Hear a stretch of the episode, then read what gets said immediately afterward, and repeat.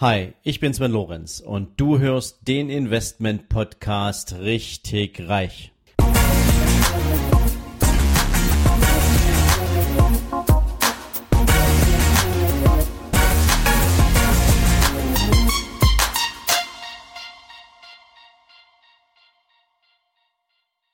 Hallo und herzlich willkommen zu einer neuen Folge von deinem Investment Podcast richtig reich.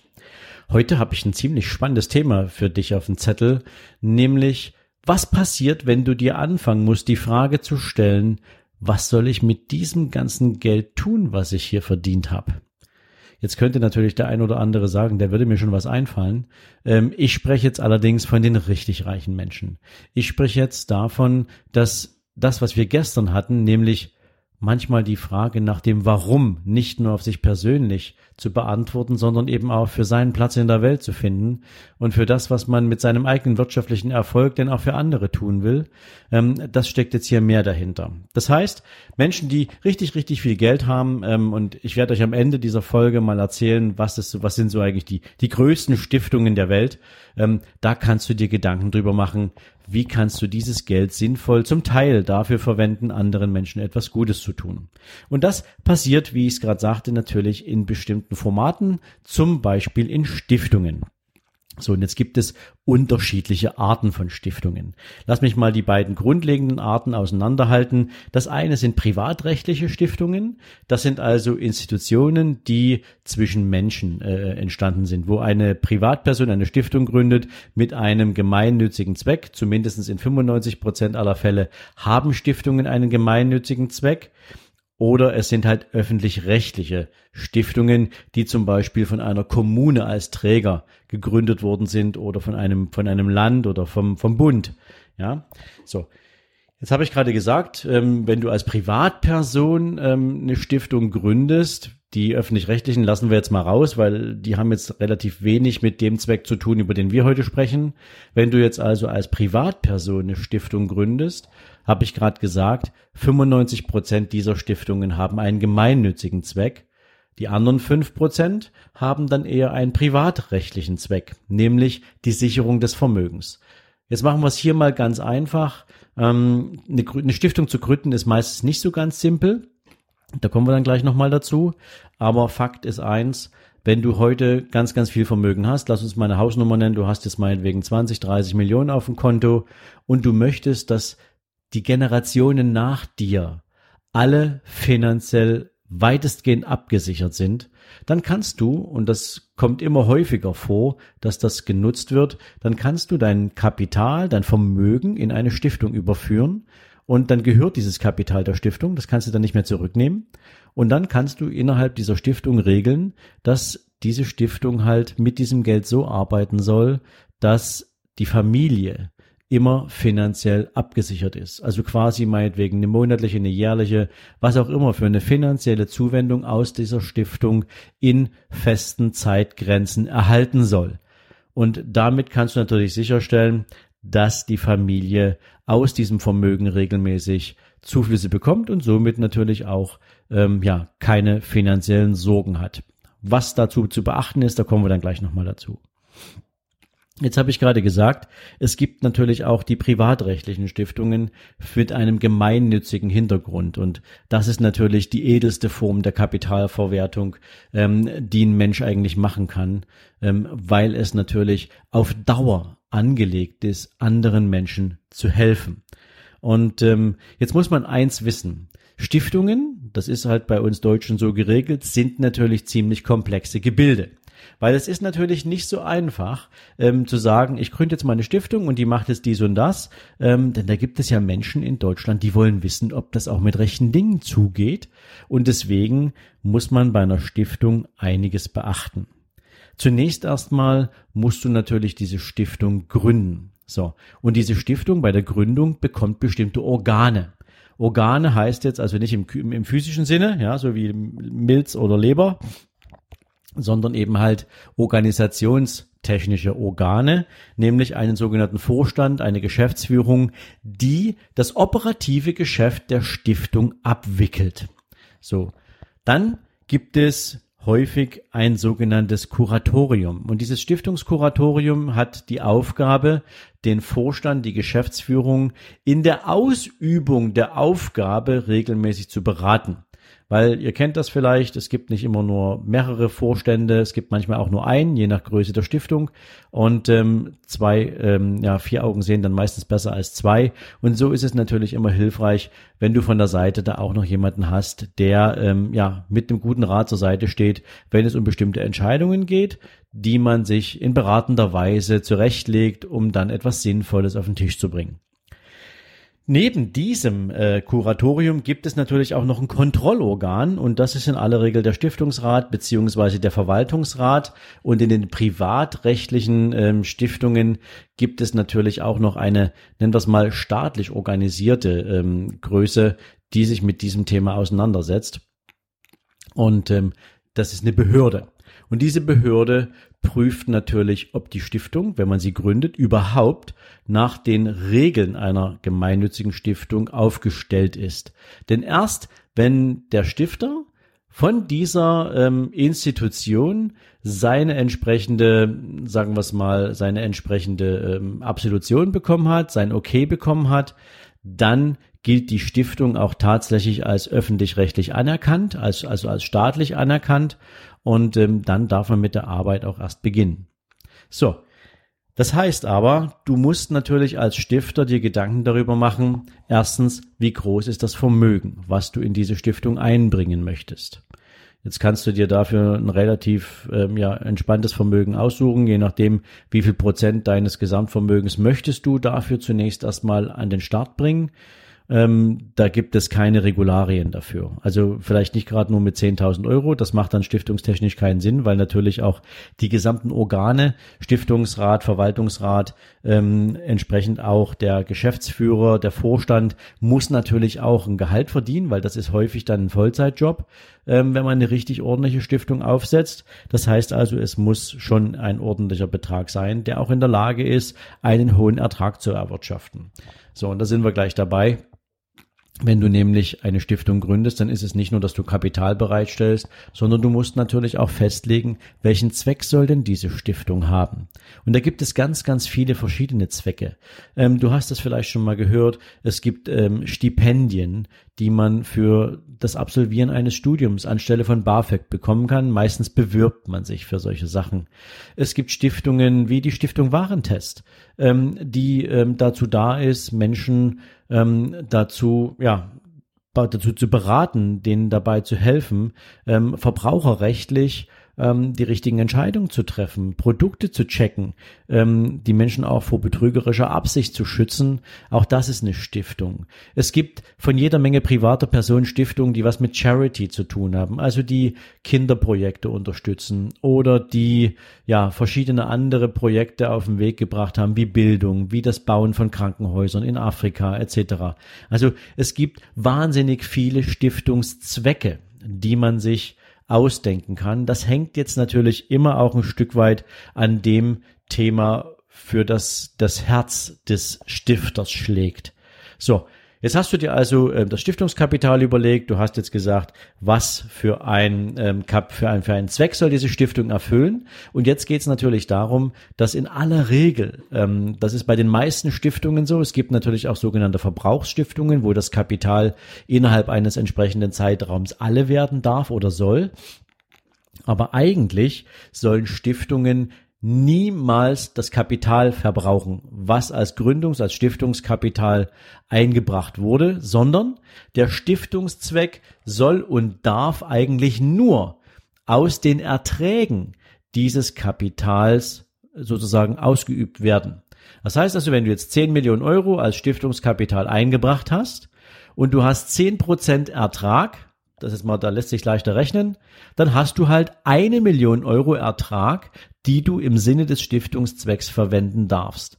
Und ob du jetzt meinetwegen eine Forschungseinrichtung damit unterstützt, die das Thema Krebsheilung äh, ähm, entsprechend untersucht und dort entsprechende Mittel braucht, ähm, oder ob du jetzt ähm, SOS Kinderdörfer unterstützt, du darfst dafür nur diese Million verwenden. Die 10 Millionen Euro müssen innerhalb der Stiftung verbleiben, weil sie müssen natürlich dafür Sorge tragen, dass im nächsten Jahr wieder Stiftungsgeld, nämlich Erträge zur Verfügung gestellt werden können, im besten Fall in gleicher Höhe und wenn du es richtig clever anstellst, natürlich ein bisschen mehr. Da kommen wir aber gleich nochmal dazu. So, das heißt, du hast jetzt schon mal gesagt, es muss das Stiftungskapital stehen bleiben und die Erträge werden verwendet. Jetzt muss in einer solchen Satzung natürlich auch geregelt werden, ja, wie darf denn die Stiftung mit dem Kapital arbeiten? Ähm, muss es selbst damit arbeiten oder darf es die Verwaltung des Kapitals zum Beispiel in die Hände eines Vermögensverwalters geben? Klammer auf, das ist das, was am häufigsten passiert, weil der, der eine Stiftung gründet, hat in aller Regel nicht unbedingt die Ahnung davon, wie man Geld anlegt, sondern der möchte einfach, dass mit seinem Kapital was Sinnvolles passiert. Also kümmern sich in aller Regel Vermögensverwalter um die Investmentstrategie innerhalb einer Stiftung. Allerdings regelt die Satzung, in welcher Weise das Kapital investiert werden darf. Und ähm, da sollte man sich vorher natürlich ganz genau Gedanken darüber machen, denn ähm, wenn du ein bisschen aggressiver investieren darfst und das auf lange Sicht, hast du gegebenenfalls viele, viel bessere Möglichkeiten, dieses Stiftungskapital sinnvoll im Sinne der Stiftung zu verwenden. Wenn du natürlich sagst, ähm, nein, das muss hier total sicher sein, das Geld darf hier ausschließlich nur auf Sparkonten liegen, dann kann es natürlich sein, dass du eigentlich nur Stiftungskapital verwaltest, aber in einer Niedrigzinsphase, wie wir sie jetzt haben, auch kein Kapital entsteht, um dem Zweck der Stiftung zu dienen, um diese Stiftung auch tatsächlich leben zu lassen in der Ausübung. Also muss in dieser Satzung geregelt sein, nach welchen Anlagerichtlinien darf die Stiftung denn das Kapital überhaupt investieren? Das ist häufig ein Streitpunkt, ähm, weil eben, wie gesagt, die meisten ähm, nicht richtig wissen, was eine sinnvolle Investmentstrategie ist, wie man sowas aufbaut. Deswegen ist meine Empfehlung auch immer, wenn man sich mit dem Thema Stiftung auseinandersetzt, sollte man sich natürlich immer ähm, auch einen entsprechenden Vermögensverwalter des Vertrauens direkt mit an den Tisch holen, wenn man über die Satzung spricht. So, dann ist es natürlich auch wichtig, wie dieses Stiftungskapital dann verwendet wird. Also ob es nur einem ganz bestimmten Zweck gilt, ob es in verschiedene Projekte fließen soll, ob es Personen zugeführt wird oder anderen öffentlich-rechtlichen Einrichtungen und wie diese Menschen sich dafür qualifizieren, das Stiftungskapital zu bekommen. Also wenn du zum Beispiel ein Stipendium auslobst, ähm, dann müssen sich Studenten halt dafür bewerben, dass sie ein Stipendium bekommen und müssen vortragen, warum sie es denn verdient haben. Das machst du ja nicht mal eben mit der Gießkanne. Oder ähm, wenn du halt Mittel verwendest ähm, fürs DRK, wenn du dem DRK halt aus deiner Stiftung heraus Mittel zuführen willst, dann ist ja die Frage, aus wie vielen anderen Quellen das DRK noch Geld bekommt ähm, und macht es dann nicht vielleicht Sinn, das Stiftungskapital anderen Quellen zur Verfügung oder anderen Zwecken zur Verfügung zu stellen, weil eben halt noch viel größere Notwendigkeiten bestehen. Also du musst ein Qualifizierungsverfahren festlegen, nachdem Menschen aus dieser Stiftung heraus auch profitieren und wie sie sich dafür entsprechend auch legitimieren. Ähm, und dann gibt's darüber hinaus natürlich noch eine ganze Menge mehr. Da kommt noch dann, äh, wird noch geregelt, wie viel Vergütung bekommt die Geschäftsführung für die Arbeit, die sie leistet. Ist es ein Vollzeitjob? Ist es was Ehrenamtliches etc.? Also ganz, ganz viele Sachen kommen da noch dazu. Ja, und ähm, die Arbeitsweise ist dann relativ einfach. Das Stiftungskapital wird durch den Stiftungsgeber, durch den Kapitalgeber in die Stiftung eingebracht und das gilt dann als sogenannter Stiftungsgrundstock, als Kapitalgrundstock für die Stiftung und dann wird dieses Geld der Satzung entsprechend bei einem Vermögensverwalter investiert und je nachdem, wie der Tonus geregelt ist, werden dann in entsprechend zeitlichen Abständen die Erträge an die Stiftung ausgeschüttet und die Stiftung kann dann entsprechend mit diesem Kapital ihren Stiftungszweck erfüllen. Jetzt ist das natürlich so, dass Stiftungen nicht in Stein gemeißelt sind, was das Kapital betrifft. Denn es macht natürlich durchaus Sinn, sich als Stiftung auch für weitere Mitstifter zu öffnen die haben in aller Regel kein Mitspracherecht, sondern sie können sich ja, bevor sie die Stiftung äh, mit Geld sozusagen äh, ähm, beglücken, können die sich natürlich vorher über die Stiftung Gedanken machen. Was tun die da eigentlich? Und ähm, so präsentieren sich natürlich auch Stiftungen im Sinne dessen, was sie tun. Das heißt, ähm, du kannst natürlich dich als Stiftung empfehlen und Menschen die Möglichkeit geben, Kapital an deine Stiftung zu übertragen. Das nennt man dann eine sogenannte Zustiftung.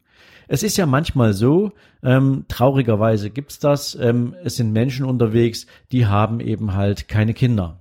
Und ähm, in dem Moment, wo sie ein hohes Vermögen haben, aber meinetwegen keine Kinder und es ist auch sonst niemand da, dem sie Vermögen übertragen können, machen die sich natürlich Gedanken, in welcher Weise kann das Vermögen, was ich jetzt habe, noch sinnstiftend eingesetzt werden. Und da kommt es eben dazu, dass man sich dann eine Stiftung raussucht und ähm, überlegt, ähm, okay, hier möchte ich meinetwegen den größten Teil meines Vermögens einbringen und der soll dann diesem Zweck der Stiftung entsprechen. Und dann wird dieses Stiftungskapital, je nachdem wie das gemeinsam festgelegt ist, ob dann durch Testament oder durch eine Stiftung aus warmen Händen, wenn man so will, in Form einer Spende, ähm, wird dann dieses Stiftungskapital aufgestockt. Und damit hat die Stiftung natürlich einen viel, viel größeren Handlungsspielraum für die Zukunft. Denn das ist extrem wichtig, weil natürlich an der Stelle der Stiftungszweck ähm, ja Möglichkeiten bekommt oder die Stiftung Möglichkeiten bekommt, viel, viel mehr gute Arbeit zu leisten und mehr dort zu tun, wo man Bedarf hat. Und ich gebe dir mal ein Beispiel für die größten Stiftungen der Welt, weil das ist ein sehr, sehr spannende, äh, äh, ja, eine sehr spannende Erkenntnis, weil manche Menschen kennst du gar nicht. Ich mache mal nur die fünf größten. Ich könnte jetzt wahrscheinlich 20 riesige Stiftungen aufzählen, aber ich gebe dir mal nur die fünf weltgrößten Stiftungen aus privater Hand. Da gibt es zum Beispiel den Christopher Hone, der ist Hedgefondsmanager. Und als Hedgefondsmanager hat er ein ziemlich großes Vermögen und hat irgendwann für sich entschieden, er möchte Kindern helfen. Er möchte Charity betreiben und Kindern eine bessere Zukunft schenken. Und er hat eine Stiftung gegründet, ähm, die nennt sich die Children's Investment Fund Foundation und die hat, halt dich fest, ein Vermögen von 4,5 Milliarden Euro. Das hat er aus seinem Privatvermögen erstmal als Grundkapital in die Stiftung eingebracht. Platz Nummer vier ist die Bloomberg Philanthropies. Stiftung von Michael Bloomberg. Michael Bloomberg müsste man kennen. Der war mal Bürgermeister von New York, beziehungsweise ist auch Gründer von Bloomberg, einem Nachrichtendienst in den USA. Ähm, und seine Stiftung beschäftigt sich ursprünglich mit dem Thema Gesundheit in verschiedensten Formen. Und in dieser Stiftung sind 5,4 Milliarden Euro aus seinem persönlichen Schatzkästchen eingebracht. Dann gibt es einen Mann, der heißt Gordon Moore. Und Gordon Moore und seine Frau Betty haben die Gordon and Betty Moore Foundation gegründet und die beschäftigt sich mit den Themen Bildung und Umwelt. Und dort sind aus privatem Vermögen 6,4 Milliarden Euro drin. Ja, und dann gibt es den reichsten Mann von Hongkong, Li Ka-shing, und seine namensgleiche Stiftung, äh, die Li Ka-shing Foundation, verfügt über 8,1 Milliarden Dollar, ähm, um sich mit dem Thema Gesundheit und Forschung weltweit auseinanderzusetzen. Und last but not least, die weltgrößte Stiftung, die mit Abstand am meisten privates Kapital nutzt, ist die Bill and Melinda Gates Foundation und die verwaltet ein Stiftungskapital von etwas mehr als 43 Milliarden Euro. Und die beschäftigen sich in überwiegendem Sinne ähm, mit der Bekämpfung von Polio ähm, als Krankheitsbild. Die beschäftigen sich mit der Forschung, ähm, alles was rund um Bildung und Gesundheit eine Rolle spielt. Da hat diese Stiftung ihre Hände mit im Spiel und es gibt ja eine Vereinbarung, wonach ähm, Bill Gates und Warren Buffett zum Beispiel, der auch eine riesige Stiftung hat, die kommt auf Nummer 8, ähm, die haben da gemeinsam eine Stiftung gegründet, beziehungsweise haben eine Vereinbarung getroffen, dass irgendwann mal beide die Hälfte ihres Gesamtvermögens in eine entsprechende Stiftung einbringen werden, wenn sie mal nicht mehr sind. Also hier sind irre Zahlen am Start. Und ähm, jetzt gehe ich mal ein Stück raus aus dem Thema Stiftung und sage ganz einfach, wer sich erinnern kann an meine Folgen zum Thema Vorurteile in Bezug auf reiche Menschen, ähm, der sollte sich mal vor Augen führen. Und man kann natürlich auch viel googeln, äh, was es alles so für Menschen gibt, die Gutes tun. Ähm, unter anderem auch George Soros, ähm, der Hedgefondsmanager, der ja oft zerrissen wird aufgrund seiner sehr aggressiven ähm, Investmentstrategie. Auch der hat eine Riesenstiftung.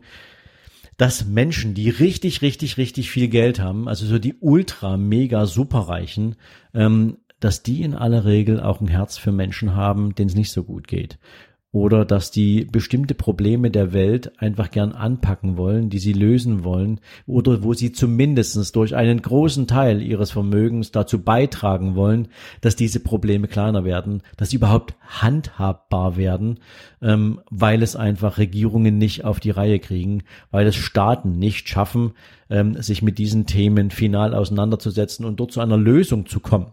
Und deswegen möchte ich an dieser Stelle auch sensibilisieren, mal diesen Blick zu haben, ähm, dass viele, viele Menschen mit viel, viel Geld ähm, hierhinter auch ein Warum gesetzt haben und mit diesem Warum viel, viel Gutes tun. Also, wenn du dich mal mit dem Gedanken auseinandersetzen willst oder musst, ähm, was machst du eigentlich mit deinem ganzen Vermögen, dann hast du natürlich auch die Möglichkeit, eine Stiftung zu gründen.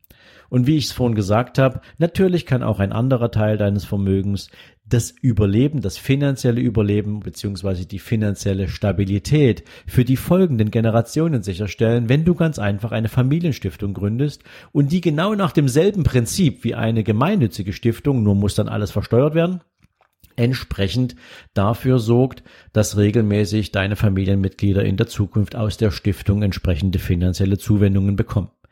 Ja, ich hoffe, das ein oder andere Interessante war heute für dich dabei, was du vielleicht noch nicht gewusst hast.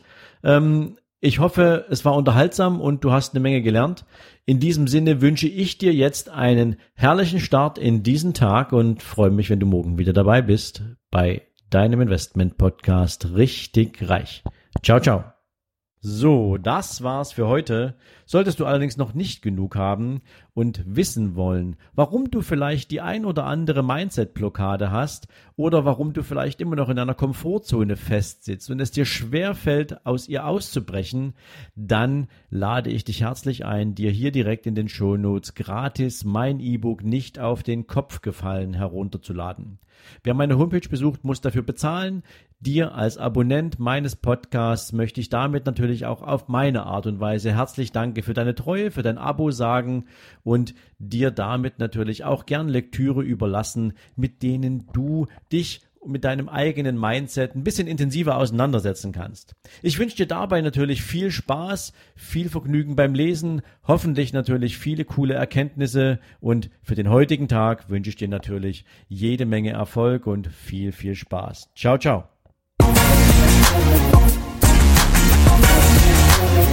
You.